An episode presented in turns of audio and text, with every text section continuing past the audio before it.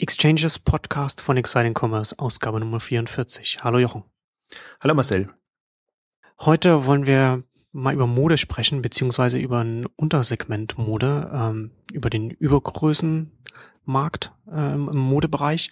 Und wir hatten das ja in der letzten Ausgabe, hatten wir ja schon kurz angesprochen, wie ein, wie ein reiner Whisky-Händler, wenn er das richtig angeht, was er da in seiner Nische, was er da machen kann. Und das ist ja auch das Spannende, was was, was gerade auch im, im Internet möglich ist, wenn man da in, in, in die Nische reingeht und wenn man da die Nische richtig bearbeitet, was man da, also Nische ist ja letzten Endes auch wiederum so, so ein falscher Wort, weil das auch wieder so ein, auf so, so einen zu kleinen Markt irgendwie hindeutet. Ne? Also kann man leicht falsch, falsch bewerten. Und das ist ja gerade auch das Spannende, dass man im, im, im Internetbereich da äh, so tief reingehen kann, ohne dass man dann gleich sagen muss, okay, dann kommt man vielleicht nicht äh, zwingend auf, auf, auf genügend Umsatz, um dann auch eine, eine große Operation stemmen zu können. Das ist ja gerade das, das, das Spannende. Und da wollen wir halt heute über, über äh, den Modesektor sprechen, wie ich gerade schon angesprochen habe. Ähm, und im Übergrößenbereich ist ja, ist ja ein deutsches Startup auch ganz spannend. Ähm, Nawabi äh, sitzen in Aachen. Ähm, und können ja durchaus auch einige gute äh, äh Vorzeig, also gute bekannte äh, Investoren auch vorzeigen. Ne? Unter anderem hat Monk Ventures bei ihnen investiert und auch Index Ventures sind bei Ihnen mit an Bord und würde ich sagen, vielleicht steigen wir da einfach mit, mit Nawabi ein, was, was Sie da in dem Sektor machen. Also das ist ja eigentlich auch der Punkt, was du andeutest. Ist es Nische oder wann ist Nische Nische und ähm, wie groß ist das Potenzial solcher Märkte? Das Interessante im Modemarkt ist ja immer, ähm, Luxusmode wird immer nie so als Nische gesehen, sondern es ist immer so das nächste große Ding, die net portés und, und ähm, Style Bob und äh, My Theresa und wie sie alle heißen. Da hatten wir auch schon eine Ausgabe gemacht dazu, wo wir das gesamten Markt beleuchtet haben. Interessant finde ich aber tatsächlich den, den Markt für Übergrößen und ähm, den Nawabi abdeckt, den noch ein paar andere auch abdecken, ähm, weil das immer nicht so äh, miteinander verknüpft wird. Also das Problem war auch bisher auch immer, dass es eher als Problemmarkt gesehen wurde. Das heißt, Leute mit üppig, üppigeren Formen ähm, haben ein Problem und brauchen dann irgendwie Sonderklamotten, Sonderanfertigung. Und, und das ist eigentlich so das, das Spannende auch. Ähm, also es gibt inzwischen schon modischere ähm, ähm Labels, aber auch, auch Händler für, für große Größen. Aber speziell in Nawabi geht das Thema halt auch so an. Also sie sagen es auch Designer Fashion für, ähm, für den Bereich. Und ähm, wenn ich mir halt so überlege, zum Beispiel bei Zalando ist es ja offenbar schiefgegangen oder hat zumindest jetzt so noch nicht geklappt wie geplant, der Sprung eben von regulärer Mode hin zu Luxusmode. Das haben sie ja im letzten Jahr gestartet und eigene Labels versucht zu kreieren und das ist halt ein komplett anderer Markt. Also das, das, das funktioniert komplett anders. Die Präsentation muss anders sein und, und auch die Arbeit mit den Labels dann muss, muss anders sein. Ähm, aber zum Beispiel ja nie ein Thema bei so einem Zalando oder auch bei anderen, dass man eher in Richtung dann große Größen geht, wo man ja auch sagen könnte, okay, das, das ist auch einfach ein, das sind 0815 Menschen, 0815 Preise und würde vielleicht näher liegen, das zu machen. Aber interessanterweise ähm, so ticken offenbar Modehändler nicht, dass sie das sich vornehmen. Und vor dem Hintergrund finde ich eben speziell Nawabi spannend, weil die ja so ein bisschen unterm Radar oder ich muss auch sagen, ich habe es auch unterschätzt. Die sind zum ersten Mal aufgetaucht vor ein paar Jahren, als sie ähm, Usability Awards gewonnen haben und sehr früh Preise bekommen haben. Da ist man auf sie aufmerksam geworden, wusste aber nicht, ist das eins der vielen kleinen Mini-Shop-Betreiber-Angebote oder haben die wirklich ernsthafte Ambitionen? Und dann ist eben sehr früh ähm, Dumont Ventures eingestiegen, was der, der Jörg Binnenbrücke auch ähm, letzte Mal auf der K5 ganz gut er, erläutert hat, auch im Prinzip so ein bisschen, ähm, was das Risiko dabei war, weil es halt eben so ein Self-Made Geschichte war und ähm, die sich dann in der Kombination professionalisiert haben und äh, im Prinzip also der Ritterschlag ist dann, wenn ein internationaler Investor einsteigt und ähm, das war eben Index Ventures jetzt ähm, in letzten Jahr, bis in 2014, also 2013 ist es ähm, eingestiegen mit, mit satten 10 Millionen Euro, was schon mal eine Hausnummer ist in dem Modebereich für ein deutsches Unternehmen aus Aachen. Du hast es gesagt, das ist eigentlich, das ist nicht irgendwie Berliner Startup-Welt. Insgesamt haben sie jetzt so 13 Millionen und ähm, sind sehr international unterwegs. Also das ist auch nochmal das, das Interessante. Ähm, Was heißt international? In welchen Märkten sind Sie aktiv? Außer Deutschland?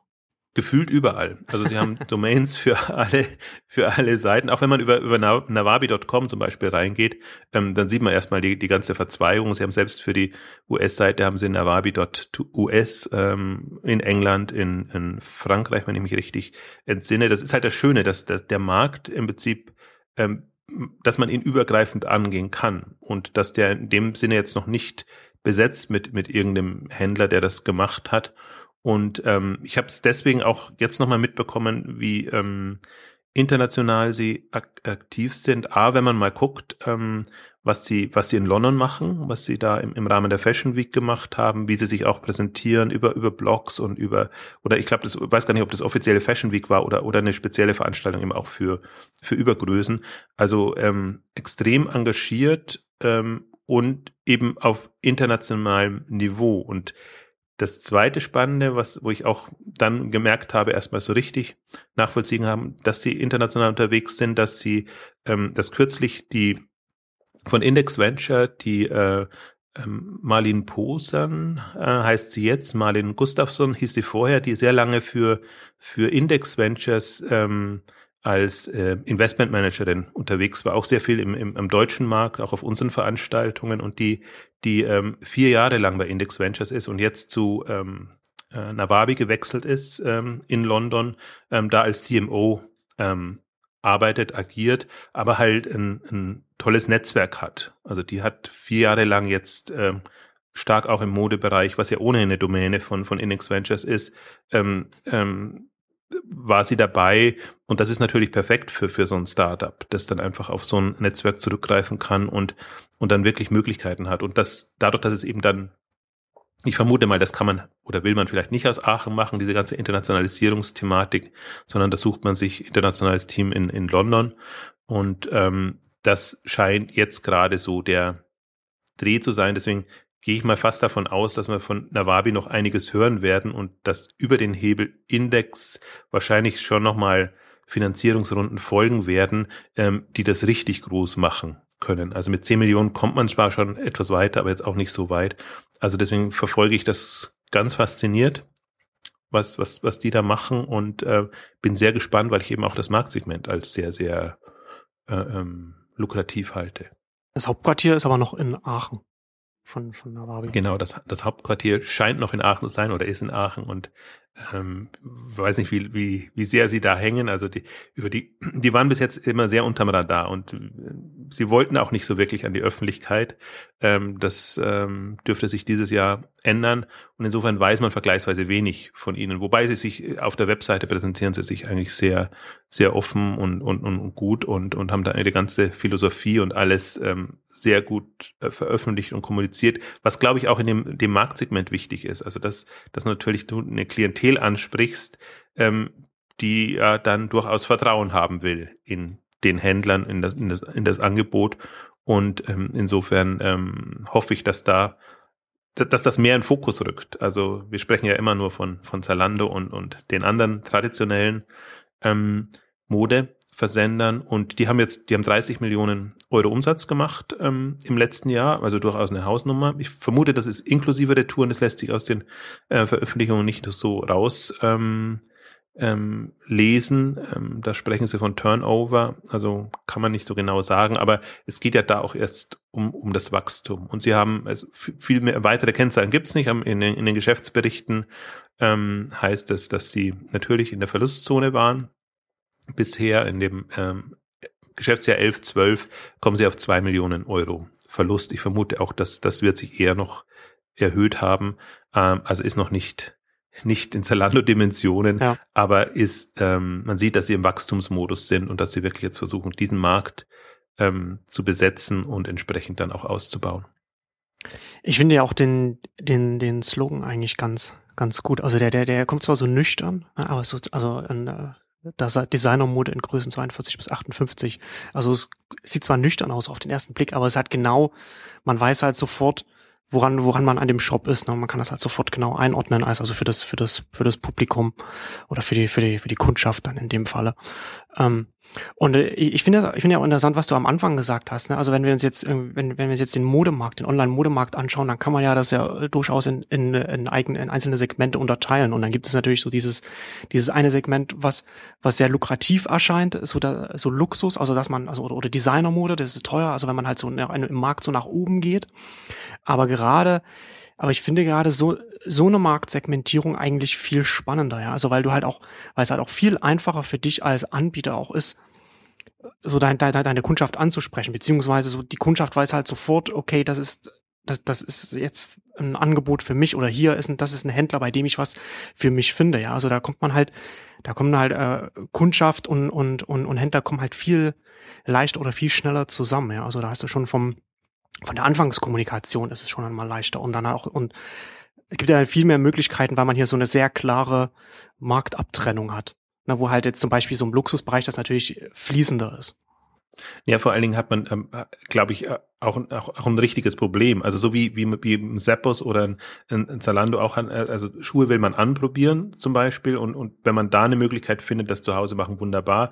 Im, Leute mit äh, Übergewicht äh, wollen sich nicht unbedingt im Laden präsentieren und da vor den Spiegel irgendwie im, im Laden tanzen und, und sich äh, an, angucken lassen. Ähm, also insofern ist das eine, eine, eine super bequeme Möglichkeit, wenn man, wenn man einfach coole Mode hat und, und den, den Leuten die Möglichkeit bietet, das äh, zu Hause zu machen und vor allen Dingen, was, was Nawabi ja auch äh, gut macht, sie arbeiten sehr, sehr multimedial. Also die nutzen auch wirklich alles, was da ist, von, von Blogs, Trends bis, bis, bis Video und, und, und sie präsentieren sich halt dann auch auf Laufstegen. Also das kommt einfach sehr viel cooler rüber als, als klassisch. Und ich meine, auch im, im Katalogsegment war natürlich das übergroßen Segment immer ein, ein großes eben genau aus dem Grund, man probiert das lieber zu Hause an und, und entscheidet sich dann, was, was passt und, und ob es passt.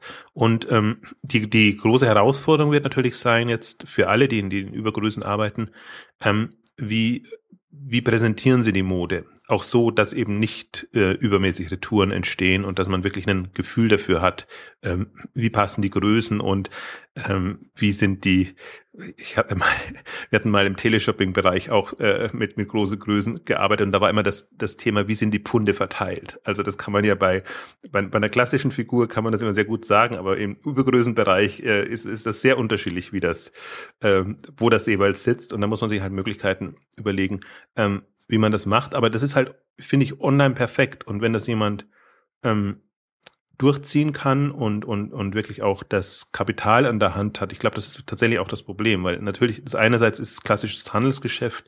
Wie finde ich die Marken und wie, wie komme ich da, wie präsentiere ich die? Also das ist schon genügend aufwendig, aber dann eben auch noch ein, das Kommunikationsthema, dass man es tatsächlich schafft, ähm, das adäquat rüberzubekommen ähm, auf allen Ebenen. Und da habe ich das Gefühl, dass, ähm, also da traue ich Ihnen einiges zu. Also ich bin mal, bin mal sehr gespannt, ähm, wo sich das hin entwickelt und wie, in welche Richtung das geht. Ähm, vielleicht, um ein bisschen auch das, das Spektrum zu verdeutlichen. Es gibt noch einen zweiten Player, der jetzt gerade sehr, sehr angreift und voranprescht. Das ist Chico von, von der Otto-Gruppe getrieben. Das ist im Prinzip so die, die Zukunft von Schwab. Also Schwab ist mehr oder weniger das Auslaufmodell, das soll zurückgefahren werden, ist auch so, ähm, so kommuniziert. Also gibt's noch, versenden noch Kataloge und ähm, verdienen wohl dann auch damit gut Geld. Aber parallel soll aus Schwab heraus ähm, Shigo als Marke für große Größen aufgebaut werden und Betonung auch auf Marke. Also die, die waren oder auch Schwab war sehr lange unterwegs, dass sie eben auch unterschiedlichste Labels ähm, quasi als Händler zusammengefasst haben. Und ähm, jetzt ist die Strategie ganz klar Marke. Es soll möglichst nur noch Shigo ähm, Labels geben in, in, in unterschiedlichen Varianten. Und ähm, auch das finde ich einen, einen super spannenden Ansatz. Und ähm, die Geschäftsführerin von Chico, die jetzt gerade auch den, die, die Sprecherin der Geschäftsführung äh, geworden ist, Sabine Tietz, ist auch äh, neu im, im E-Commerce-Beirat der Internet World ähm, seit, seit diesem Jahr. Und ähm, das erste Interview ist erschienen, da konnte man sie auch erleben und ich finde die, sie, sie ähm, ist, kommuniziert sehr klar, was sie will und, und, und aus, was, was auch jetzt einen Shigo unterscheidet von einem klassischen Handelskonzept. Also sie fokussiert sehr auf den Mark, auf das Markenthema und sagt, wir wollen da eine Marke entwickeln und das ist online komplett was anderes, als wenn wir ein Handelsmodell haben. Sie sagt auch, ähm, eine Marke braucht eben diese, diese starke Online-Präsenz und die Fokussierung. Sie braucht aber auch stationäre Komponenten zum Beispiel, also irgendwelche Flag Flagship-Stores oder nicht irgendwelche, sondern Flagship-Stores und irgendwie eine, eine, diese, diese Facette.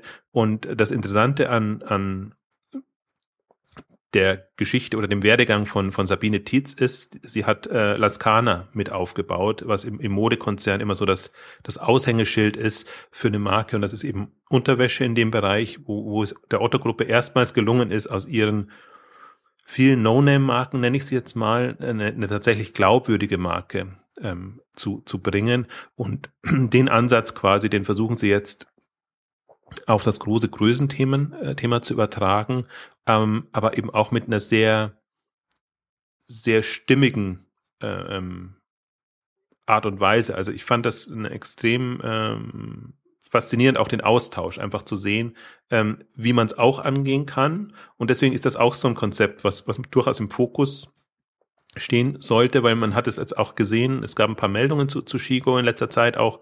Man hat ja mitbekommen, die Otto-Gruppe orientiert sich auch technologisch neu, also sprich Otto.de selber hat eine neue Plattform bekommen. Äh, damit sind quasi die anderen Plattformen so ein bisschen rausgefallen. Man hat sich gewundert, warum denn ähm, ein Chico nicht dieselbe Plattform nimmt wie Otto, sondern auf, auf Oxid, eine Oxid-Lösung ähm, setzt. Aber wenn, wenn einem klar ist, da entsteht jetzt nicht nochmal ein Handelsmodell, wie das vorher so war, Otto, Schwab und, und Bauer, sondern da entsteht quasi jetzt aus dem Handelsmodell eine Marke, dann kann man sich durchaus auch vorstellen, ähm, dass man da äh, durchaus auch technologisch eine andere Richtung geht und die legen halt jetzt sehr viel Wert auf Präsentation und, und dass man da das, das, das Markenerlebnis möglichst gut rüberbekommt.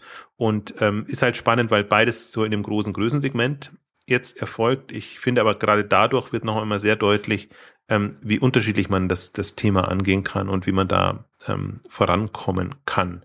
Ähm, doppelt, also es ist ein, Shigo ist jetzt ein doppeltes Phänomen, weil das den Umstieg schaffen muss, einerseits, und weil es eben als Marke für große Größen ähm, funktionieren muss. Deswegen bin ich da nochmal doppelt gespannt, wie das jetzt weitergeht. Aber jetzt im ganzen Otto-Universum sicherlich eins der spannenderen Projekte und, und, und Themen. Und ähm, ja, auf, auf jeder Facette. Ich möchte jetzt gar nicht so tief einsteigen. Ich hoffe, dass da im, im Laufe der Zeit einfach auch noch mehr Infos an die Öffentlichkeit kommen. Ähm, aber wir werden das, das, das ähm, Interview müsste jetzt langsam online sein bei Internet World, weil es in der, in der ähm, Printausgabe erschienen ist. Wir werden das auch verlinken. Finde ich ähm, obwohl natürlich solche Interviews, es ist interessant, immer bei, im, in, in, in dem E-Commerce-Beirat der Internet World, was gesagt wird, was dann erst, äh, äh, in der ersten Version ist und was in der redigierten Version dann drin steht, also was man öffentlich schreiben kann. Aber auch so sind, finde ich, noch ganz gute Aussagen drin, die sehr klar ähm, aus ihrer Perspektive nochmal verdeutlichen, worauf es im E-Commerce ankommt. Und das letzte Mal war so das Thema Gewinn im, im E-Commerce ähm, im, im Fokus. Da gab es ein paar sehr schöne Aussagen, ähm, auch von anderen, wo wir schon dabei sind. Da ist auch noch ähm, ähm, ähm, Christ mit dabei und als als Händler und ähm, insofern hatten wir da jetzt eine sehr schöne Mischung drin. Ja. Im Vergleich zu, also ich habe ich hab jetzt die, die Seite gerade aufgemacht, finde ich, finde ich den, den im Vergleich zu Navabu, finde ich den Slogan von Shigo Ganz witzig, zieh dein Glück an, was ja so ein bisschen so an, an Zalando erinnert.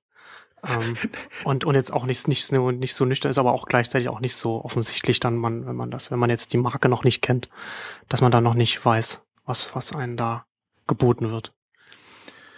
Ja, aber Shigo sieht man halt, also das ist halt schon noch ein bisschen, bisschen biederer, muss man schon sagen. Ne? Also die, das, das, da merkt man schon, dass die, dass es aus der Otto-Gruppe kommt und dass, das, dass die Klientel tendenziell schon älter ist. Das ist natürlich immer so die, die andere Seite dann. Ähm, äh, ist das, ist das denn als Marke was, was man als Otto-Kunde dann wahrscheinlich schon kennt, oder? Nee, das ist, das Chico war ja witzigerweise dieses äh, ähm, Springer Otto Joint Venture hm. ähm, in der New Economy Zeit, äh, das ähm, nicht geklappt hat. Also es war äh, als Portal mal ursprünglich gebracht. Die Marke haben sie jetzt vor ein paar Jahren wiederbelebt. Also die, die kennt man deswegen nicht, sondern die Kunst ist jetzt tatsächlich, das von Grund auf aufzubauen. Ich vermute, dass es, dass sie es im, im Schwab-Katalog und in dem Umfeld ähm, stark promoten, zumindest mal, aber das ist jetzt ein Lerneffekt. Also es ist wirklich eigentlich so ein bisschen wie, wie Collins auch ähm, in der Otto-Gruppe ähm, wird da eine neue Marke aufgebaut, ähm, die, die, die separat funktionieren soll und muss. Im Prinzip aber ähnlich wie, wie Lascana. Also insofern haben sie da schon mal eine, eine, eine Blaupause. Ähm, das war auch so äh, aus, aus, den Katal aus der Katalogwelt sozusagen entstanden, dann online vorangetrieben und eben dann auch jetzt mit, mit äh, Boutiquen und, und, und stationären ähm, Anlaufstationen. Und ähm, vor dem Hintergrund ist es, ähm, ist es interessant, auch die, die Frage, und da glaube ich, kämpft sie auch so ein bisschen, wie lange braucht man oder dauert es, um so ein Konzept im Markt zu etablieren und, und welches Investment geht man ein? Weil das ist natürlich auch immer, das kennt man speziell in der Otto-Gruppe, dass immer sehr schnell ähm, Themen äh, dann die Gewinnschwelle erreichen müssen. Und die Frage ist immer, wie, wie lang ist der Atem, äh, den man gehen kann? Also es gab ja schon einige ähm, auch Online-Pure-Player-Versuche im, im, im Otto-Bereich, die dann oftmals nicht mehr als äh, 15, maximal 18 Monate bekommen haben, bis sie äh, zeigen konnten, ob, ob das was werden kann. Ähm, ich gehe mal, das, das, die waren aber ein bisschen anders strukturiert und, und da ging es in eine andere Richtung. Aber ich meine, jetzt im Mai soll dann auch, auch Collins ähm, an den Start gehen und ähm, dann wird man sehen, wie da das Durchhaltevermögen ist. Und ich glaube aber jetzt dadurch, dass sie so eine alteingesessene Managerin, ähm, dass die das vorantreibt, ähm, müsste da die Durchsetzungskraft einfach ähm, höher sein. Und ich gehe mal davon aus, dass so jemand das nicht machen würde, wenn er nicht die Perspektive hätte, das wirklich äh, ähm, durchzuführen. Und man für Otto muss man muss man halt tatsächlich sehen. Es ist ähm, also sie haben ja jetzt vor, das glaube ich jetzt zwei drei Jahre her die Entscheidung getroffen, was aus ähm, so ihrem Stammgeschäft, also Otto Bauer Schwab, werden soll. Und bei Schwab eben beschlossen, Schwab an sich hat keine Zukunft mehr. Das, das lassen wir tatsächlich auslaufen, weil wir haben genügend andere äh, ähnliche Marken und ähm, mach, gehen dann eben mit dem Team quasi oder mit der aus, aus dem Kern heraus ähm, den Weg, dass wir Richtung Shigo gehen. Und ich denke mal, das ist damit jetzt auch abgeschlossen. Dadurch, dass quasi die Shigo-Managerin in der Geschäftsführung von Schwab jetzt die, wie gesagt, Sprecherin geworden ist zum März, glaube ich, oder zumindest jetzt, jetzt im Frühjahr. Das ist ganz, ganz neu als Info.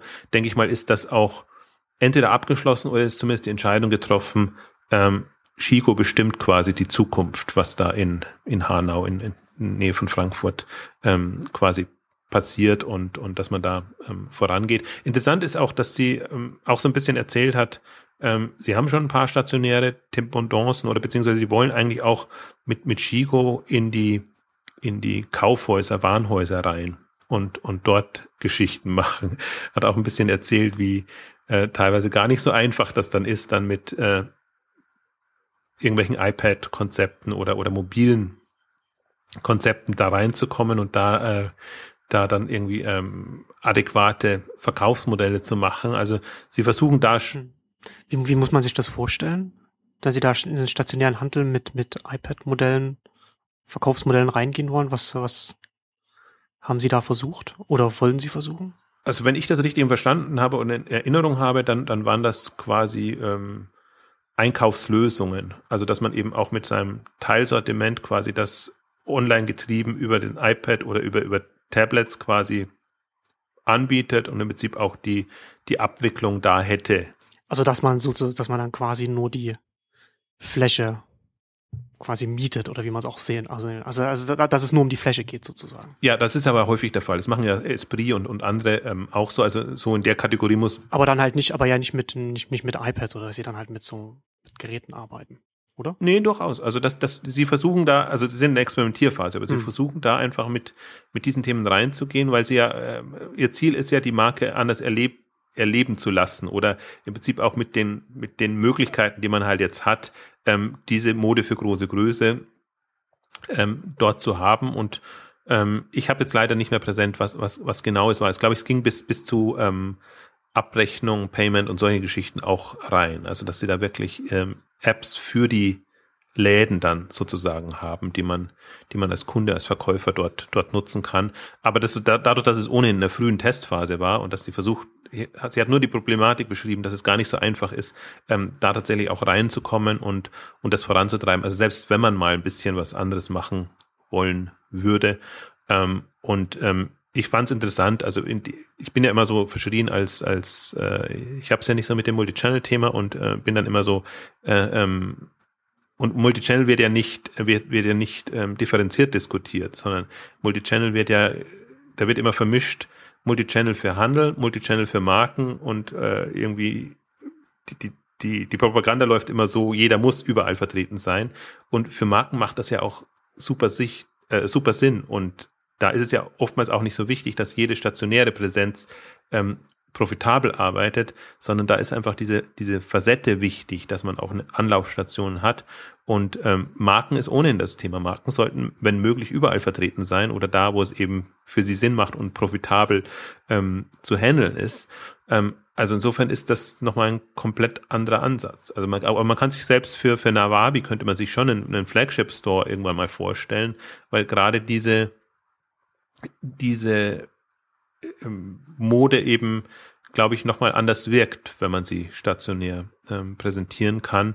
Ähm, aber das ist die Frage, wann und wie. Also ähm, im, im, im Shigo-Kontext ähm, finde ich es irgendwie spannend, wobei ich auch tatsächlich gedacht hätte, dass, dass man das online ähm, schon relativ weit treiben kann. Oder Katalog haben sie natürlich, wenn ich das richtig weiß, immer auch dabei. Das ist ja ähm, zumindest als, als, als Marketing-Tool. Aber das war immer, also die Idee ist immer, wir sind eine Online-Marke, was heißt Online-Marke, also online getriebene Marke und unterstützen die in, in möglichst vielen Möglichkeiten. Und das ist ja auch eine, eine, eine sinnvolle Herangehensweise. Also bin ich mal, bei beiden bin ich jetzt gespannt, wie sie sich entwickeln. Wenn ich das richtig gesehen habe bei Chico, sind die in dem Sinne nicht international unterwegs. Das ist der, die interessante Fette, äh, Facette bei, bei, bei Nawabi, weil die ja wirklich jetzt, ähm, und das ist, finde ich, ein, immer ein großes Wagnis, da ähm, äh, sehr schnell international voranpreschen. Ähm, aber das macht einfach einen guten Eindruck. Also das wirkt so, als ob es Sinn machen würde und als ob sie trotzdem irgendwie ein Gefühl für die Märkte bekommen. Also ich habe das, äh, also ich bin mir bei, bei Nawabi zum Beispiel noch unschlüssig, ob, ob die englischsprachige Präsenz jetzt halt hauptsächlich dazu dient, den englischen Markt oder den amerikanischen Markt zu befeuern oder ob das nicht zudem auch dafür da ist, um das Label oder quasi das, das Shop-Konzept ähm, ähm, zu promoten. Das kann man natürlich nie so entscheiden. Also bestimmte äh, ähm, Videoaufzeichnungen oder so Sachen macht man halt auf Englisch, wenn, wenn man ohnehin sie in London oder so aufnimmt. Ähm, deswegen, ähm, aber das, das, das wird man sehen. Ich meine, auch ein, ein Zalando, wenn man sich das anguckt oder andere, ähm, gehen das an oder versuchen das von Deutschland aus. Ähm, die Erfahrung ist halt immer, dass die Märkte doch sehr unterschiedlich sind und man sich dann doch immer auf die jeweiligen Zielgruppen einstellen ähm, muss. Und ähm, da bin ich zu wenig im, im, im Markt für Übergrößen drinnen. Ähm, ob das da so einfach möglich ist, Wobei ich mir ja durchaus, also ich, ich bin, ich bin da ja auch nicht, steck da ja auch nicht drin, wobei, wobei ich mir vorstellen kann, dass es äh, durchaus gerade in diesem Segment vielleicht einfacher ist, sich, sich zu etablieren, weil es da auf, auf dem Markt auch, glaube ich, Nachfrage gibt, die einfach noch nicht abgedeckt ist.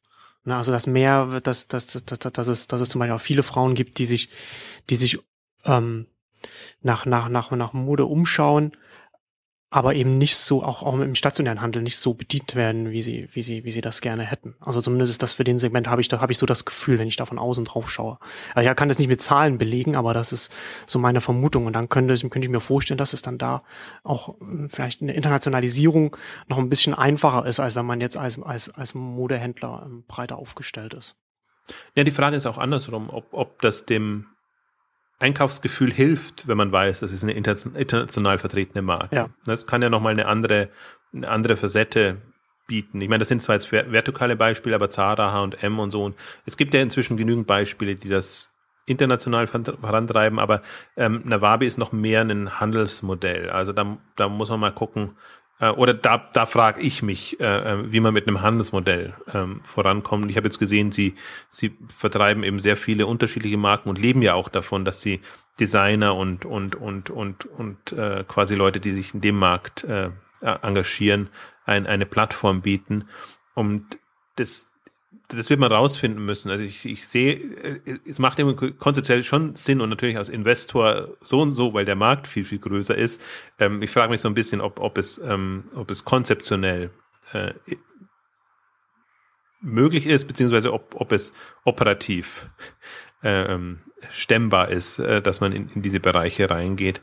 Aber ähm, das äh, wird man sehen, beziehungsweise ähm, in diesem Jahr sind ähm, Nawavi dann auch auf der K5 was mich sehr, sehr freut, weil ich glaube, dass das wirklich eine, eine spannende Session sein kann, um einfach auch mal zu hören, wie so eine Idee, entsteht, wie man vorankommt und wie man sich natürlich auch gerade in dem äh, omnipräsenten Salando äh, ähm, behauptet.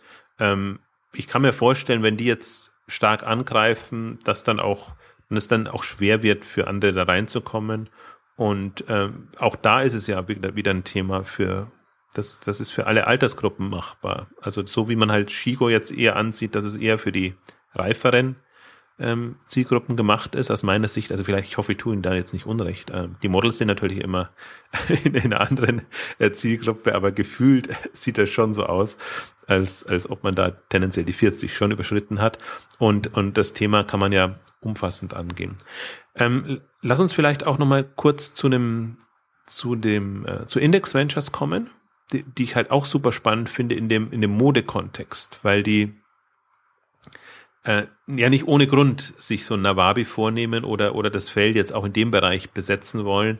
Ähm, die propagieren extrem ähm, Online-Mode. Handel, und nicht nur Handel, sondern generell Online-Mode ähm, und, und haben da zig Beteiligungen gemacht und haben das auch als äh, Investmentschwerpunkt äh, ähm, für sich vorgegeben.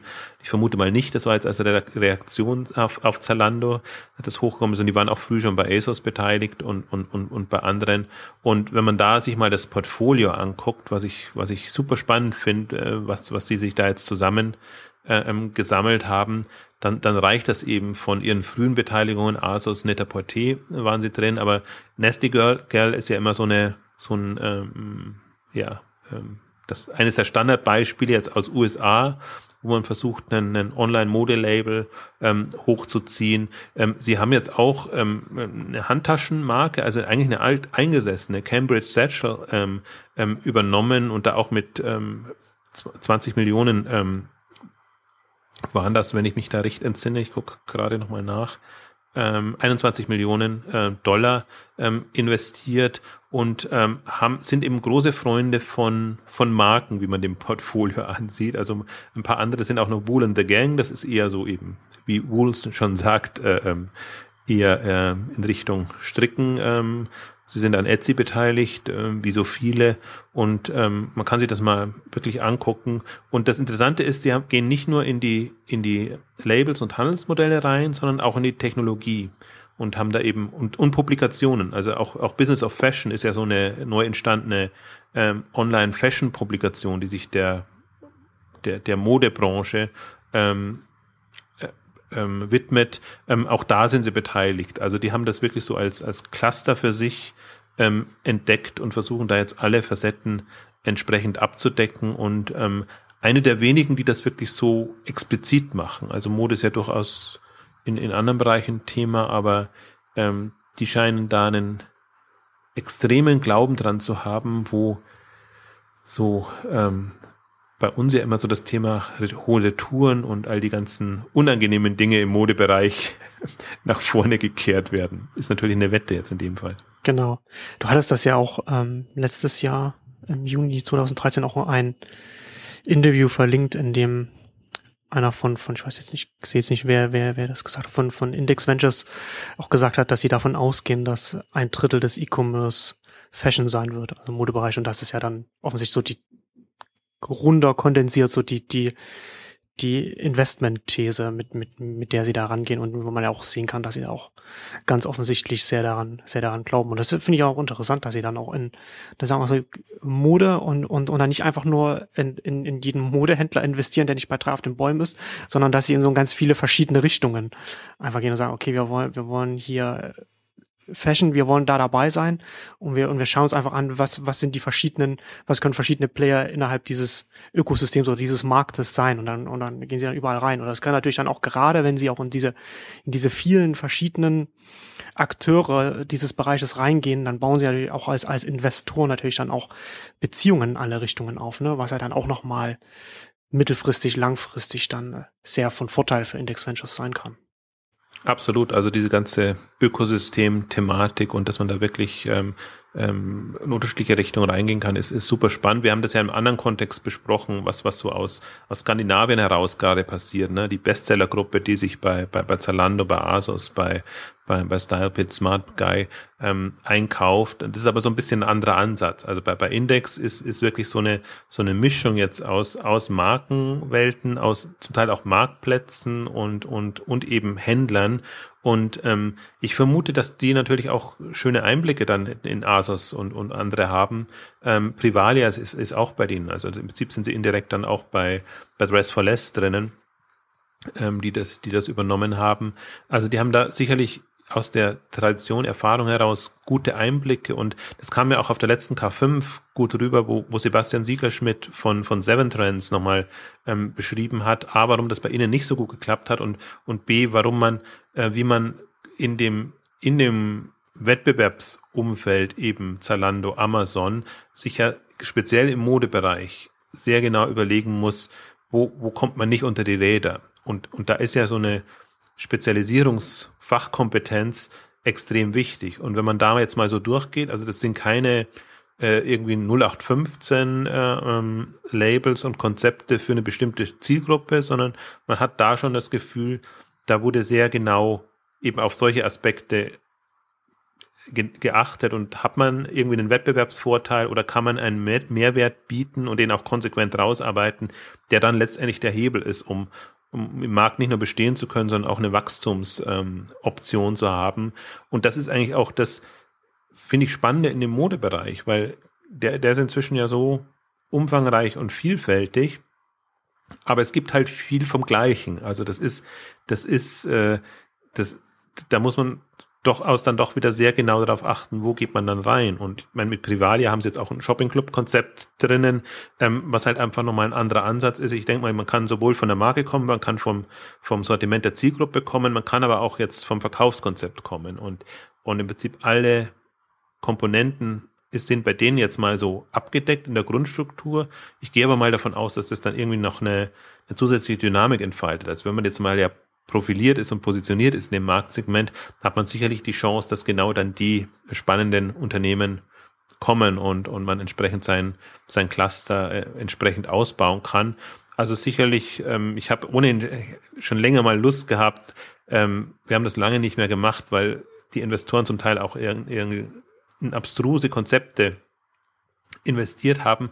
Aber spannender noch, als sich die einzelnen Investments anzugucken, ist momentan sich die Portfolios anzugucken, mal bei Index reinzugehen, das Portfolio oder bei Excel reinzugehen, deren Portfolio, äh, was bei Excel jetzt weniger mit, mit äh, Mode zu tun hat, sondern mehr mit diesen Web-Tech-Startups. In welche Richtung gehen die da rein? Also da haben sich jetzt, da finde ich, haben sich gerade internationale Investoren sehr professionalisiert, dass sie für sich definiert haben, was machen wir, wo wollen wir reingehen, um auch da in der, in der Fülle der Optionen nicht unterzugehen. Also das ist, ähm, ich, ich finde, das ist auch mal, ich finde ohnehin, das ist die größte Leistung eines Investors, für das einzelne Konzept entscheiden zu müssen, wird das was oder wird das nichts. Das ist extrem schwierig, aber zu, zu definieren, welche Themenfelder werden was und, und haben eine Chance. Oder jetzt einfach mal, natürlich ist in gewisser Weise eine Behauptung, x Prozent ähm, des Modemarkts werden online sein und ähm, das und das werden die Segmente sein oder das werden die Modelle sein, die, die das Sinn machen.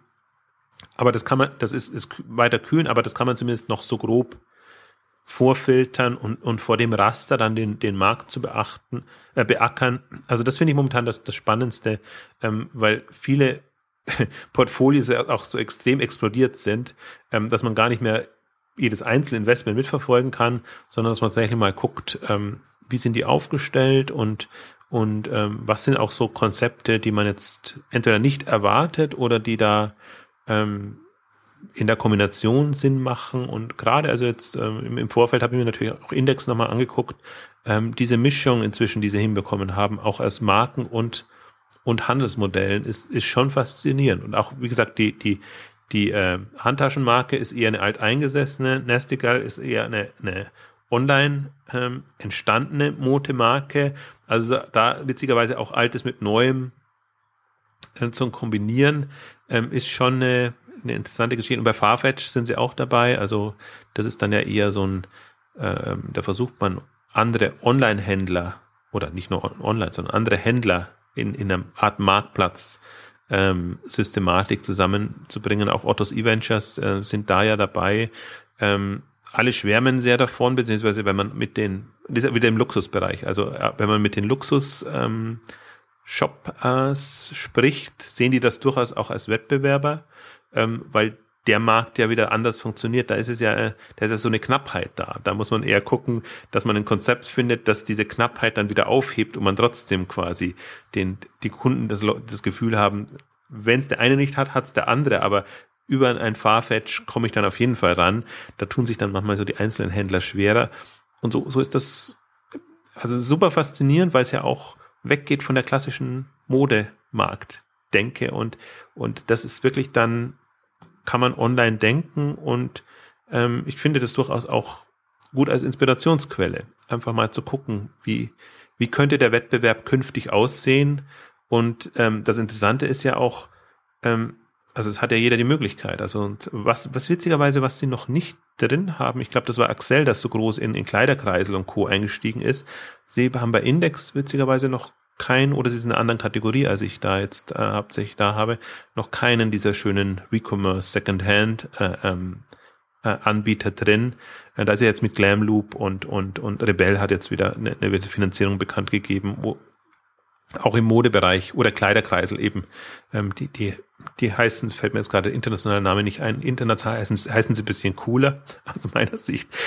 Aber im Prinzip dieses, dieses Modell, was ähm, und ähm, da wollte ich eigentlich auch noch drüber schreiben. Da gab es kürzlich eine Meldung auch ähm, die mobilen Konzepte dieser Seiten, also dieser äh, Tausch und und und, und, nennt es mal Secondhand, klingt klingt nicht so glamourös. Pre-loved Fashion, so heißt es ja. Schön. schön euphemistisch, ja. genau, wo das wo das wo ja die Kommunikation auch eine große Rolle spielt. Mhm.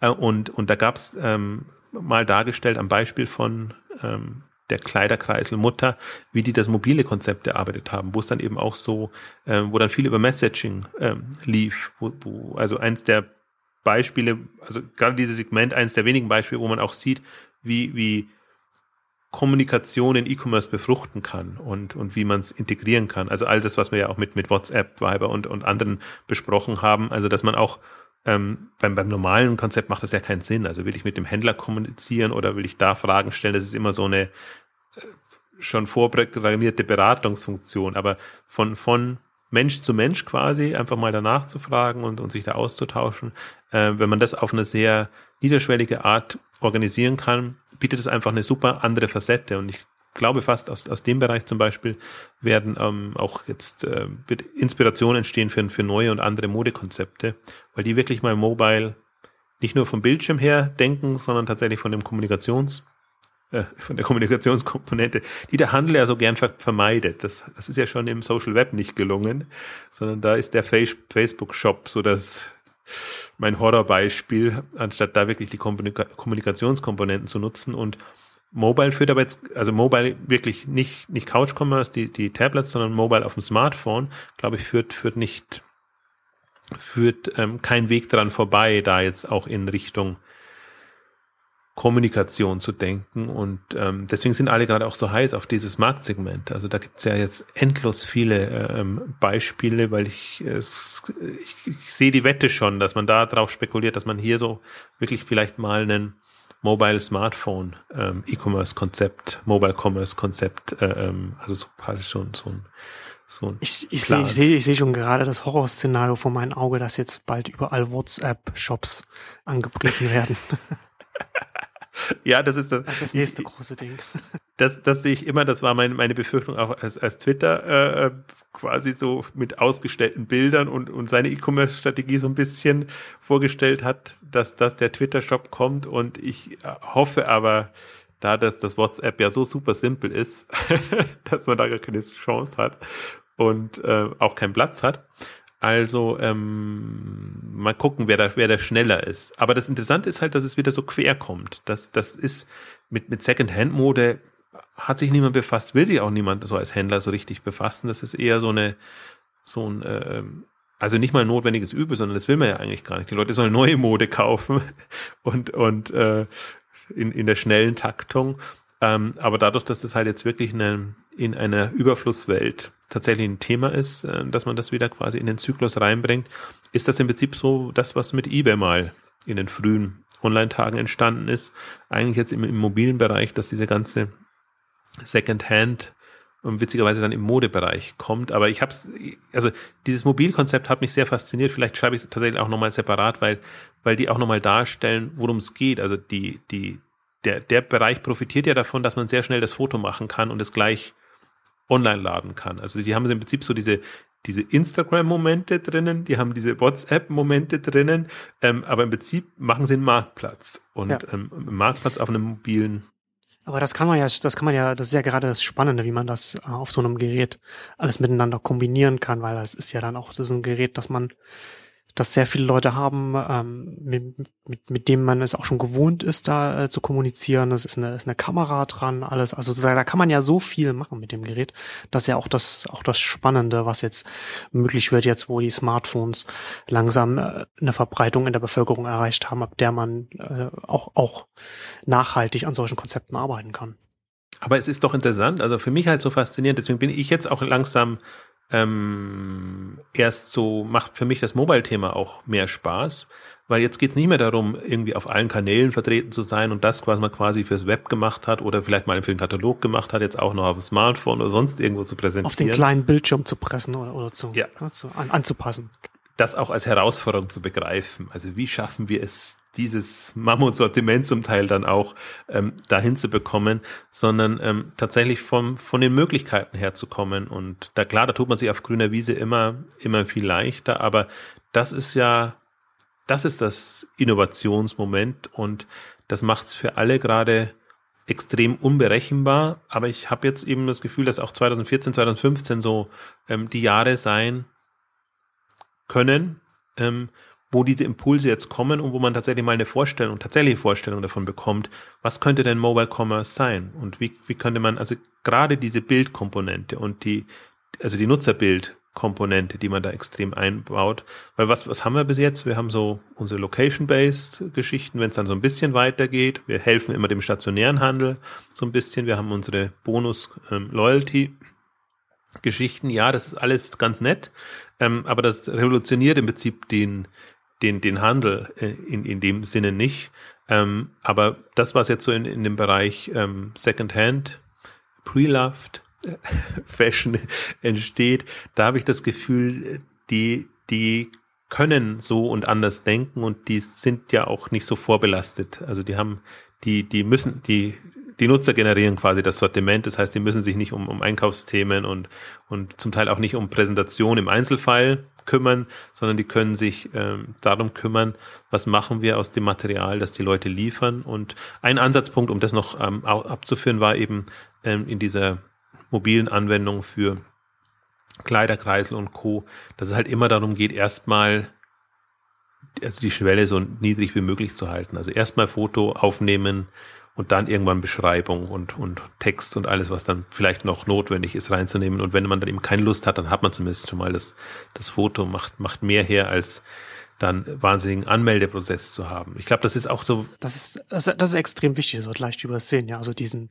den ersten Schritt so, so, so klein wie möglich zu halten, mit so wenig Aufwand wie möglich für die Nutzer. Also erstmal sie sanft äh, reinzubringen zum, zur Interaktion, wenn man es wenn so, so sagen will. Das wird leicht unterschätzt in der, Kon in der Konzeption.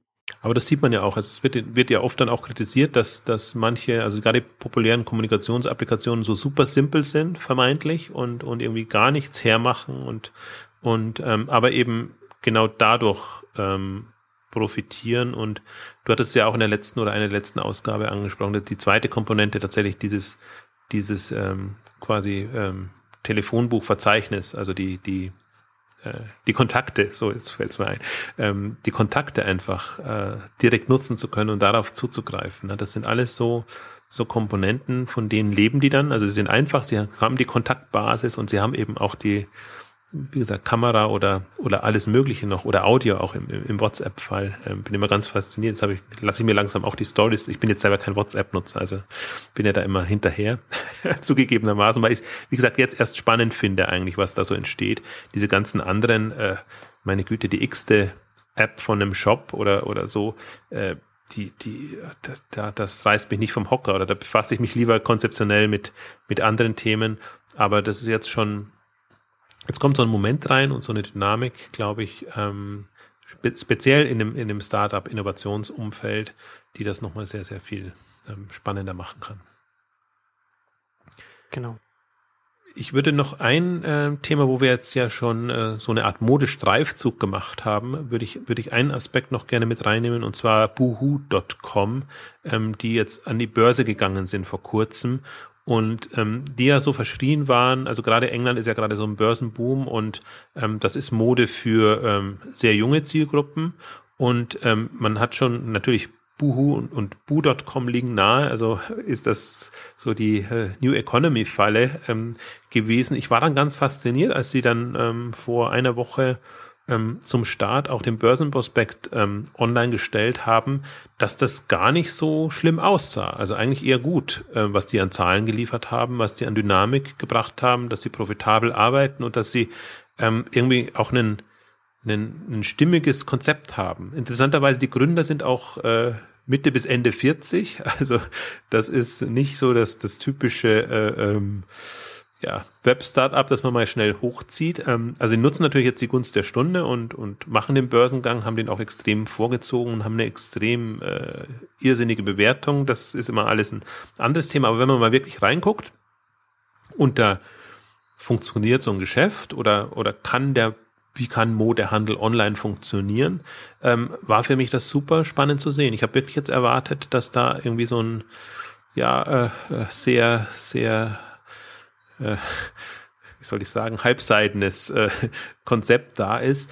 Ähm, also kann ich jedem nur noch mal im, im, empfehlen, da auch ähm, reinzugucken. Es gibt ähm, gute Kennzahlen und ich finde auch das Konzept eigentlich sehr, sehr stimmig. Die machen halt Eigenmarken für jetzt eine, eine junge Zielgruppe, sind ähm, fast noch jünger als Asos und ähm, sind da einfach extrem vorangekommen, auch mit, mit niedrigstem Preispunkt. Also die, die teuersten Produkte sind 75 Pfund und ähm, das Mittel liegt dann irgendwie so bei, bei ähm, 20 Pfund oder so. Also das ist, geht fast schon, das ist in so eine Discounter-Richtung, ähm, was aber adäquat für die Zielgruppe ist. Und gerade vor dem Hintergrund ist es nochmal super interessant auch zu sehen, welche Zielgruppen sich wie ansprechen lassen. Und gerade diese Differenzierungen sind für mich momentan super spannend. Ich kannte Buho.com vorher nicht und ich weiß gar nicht, wer das kannte, aber sie sind im Umsatzlevel jetzt ähm, 90 Millionen Pfund für die, ähm, die hatten witzigerweise 10 Monate angegeben, also über 100 Millionen Pfund und das wären dann auch ja so in die Region, wie sie kommen, so um die 100 Millionen Euro ähm, pro Jahr, ähm, diese machen. Also ähm, super interessant, in vergleichsweise kurzer Zeit hochgekommen und natürlich jetzt an der Börse auch verfolgbar, ähm, wie das da weitergeht. Ähm, das heißt, auch, auch jenseits von Zalando, was natürlich mit ultimativ viel Geld ähm, in den Markt gedrückt wurde, gibt es einfach noch ein paar interessante Konzepte, die, wie gesagt, auch, auch profitabel arbeiten können. Das macht es eigentlich sehr reizvoll. Und ich fand gerade jetzt ähm, Buho.com nochmal spannend, jetzt mal in einem Vergleich zu Nawabi, die natürlich mit 30 Millionen irgendwie weit drunter liegen, aber ähm, dass man da einfach sieht, ähm, aus diesen Nischen möchte ich vermeiden, aber Spezialzielgruppen, Segmenten und Ansätzen sind da sehr schöne Hebel da. Also das ist halt das ist ja eigentlich das Faszinierende online, oder ich hoffe, das kommt jetzt zunehmend raus, dass es um die Zielgruppen geht. Also nicht, es geht nicht darum, der ultimative Modeversender zu sein, sondern im Prinzip diese Zielgruppe, diese spezielle Zielgruppe ideal zu bedienen. Und das kann man halt wie in Boohoo.com jetzt mit schon noch Altersklassen oder im Prinzip auch Preispunkten machen. Das kann man aber eben wie, bei, wie in Awabi, denke ich, auch spezielle Interessen und äh, ähm, ja, spezielle Situation äh, ähm, dann bedienen, wo man einfach so, so einen Punkt hat. Ich bin ohnehin, also das wird eigentlich das Interessante sein. Wir, wir denken heute oder lange immer noch in, es muss halt einen Schuhversender geben, es muss irgendwie einen Schmuckversender geben, es muss irgendwie, äh, der eine macht äh, Überbekleidung, Unterbekleidung. Nee, das, das sind die falschen Worte, aber man weiß, was ja. ich meine. Ähm, die Frage ist, ob es nicht zielgruppenspezifischer wird.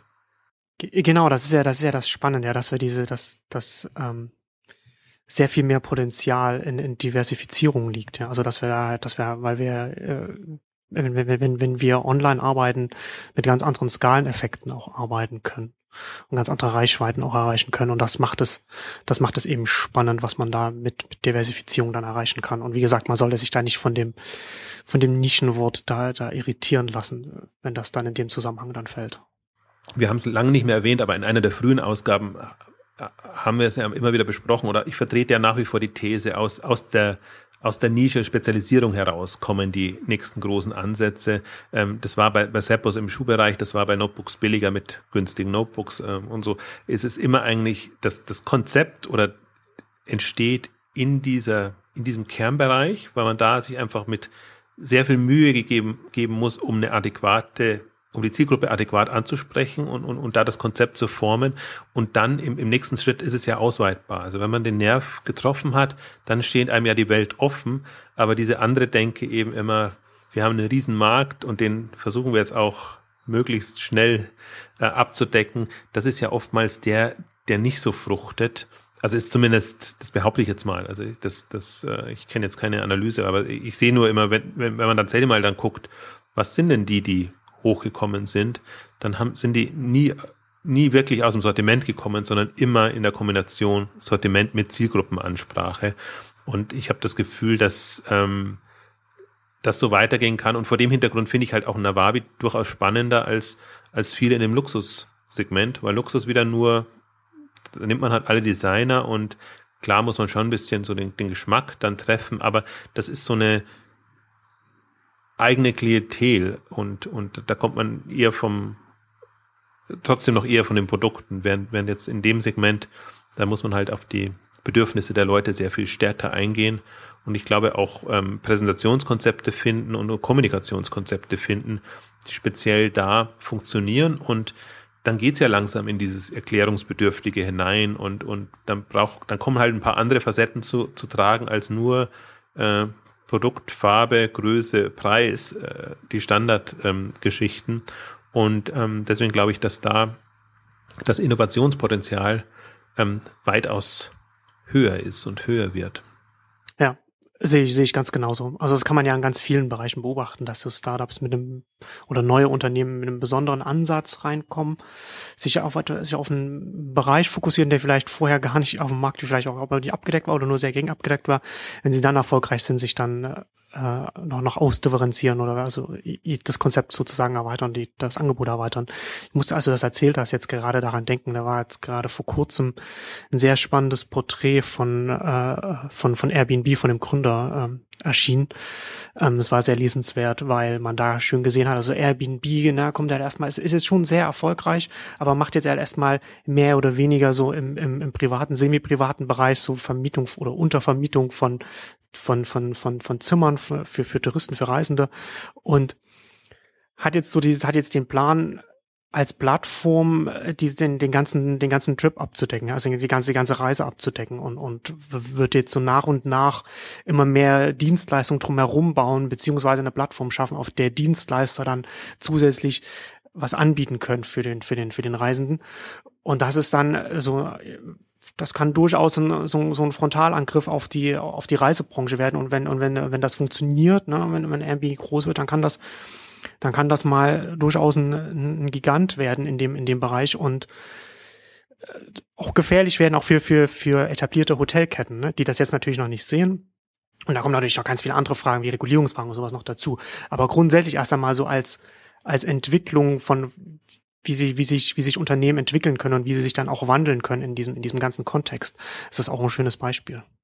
Genau, also dass sie auch die Kernkompetenz dann übertragen können und, und aus genau. der Kernkompetenz quasi neue Angebote entwickeln. Das ist die, die große Chance. Klar, im Markt werden sie immer unterschätzt, das, das ist ja die Standardthematik, aber, aber die, die, die leben letztendlich davon und, und von dem Vertrauen und im Prinzip der, der Ansprache, die sie da gelernt haben, ähm, leben sie und können dann darauf aufbauen. Also das ist tatsächlich auch die, die Hoffnung. Deswegen bin ich ja nach wie vor ein Freund und das ist vielleicht auch, um, um, den Kreis zu schließen und nochmal bei, bei Navi, Nawabi zu landen.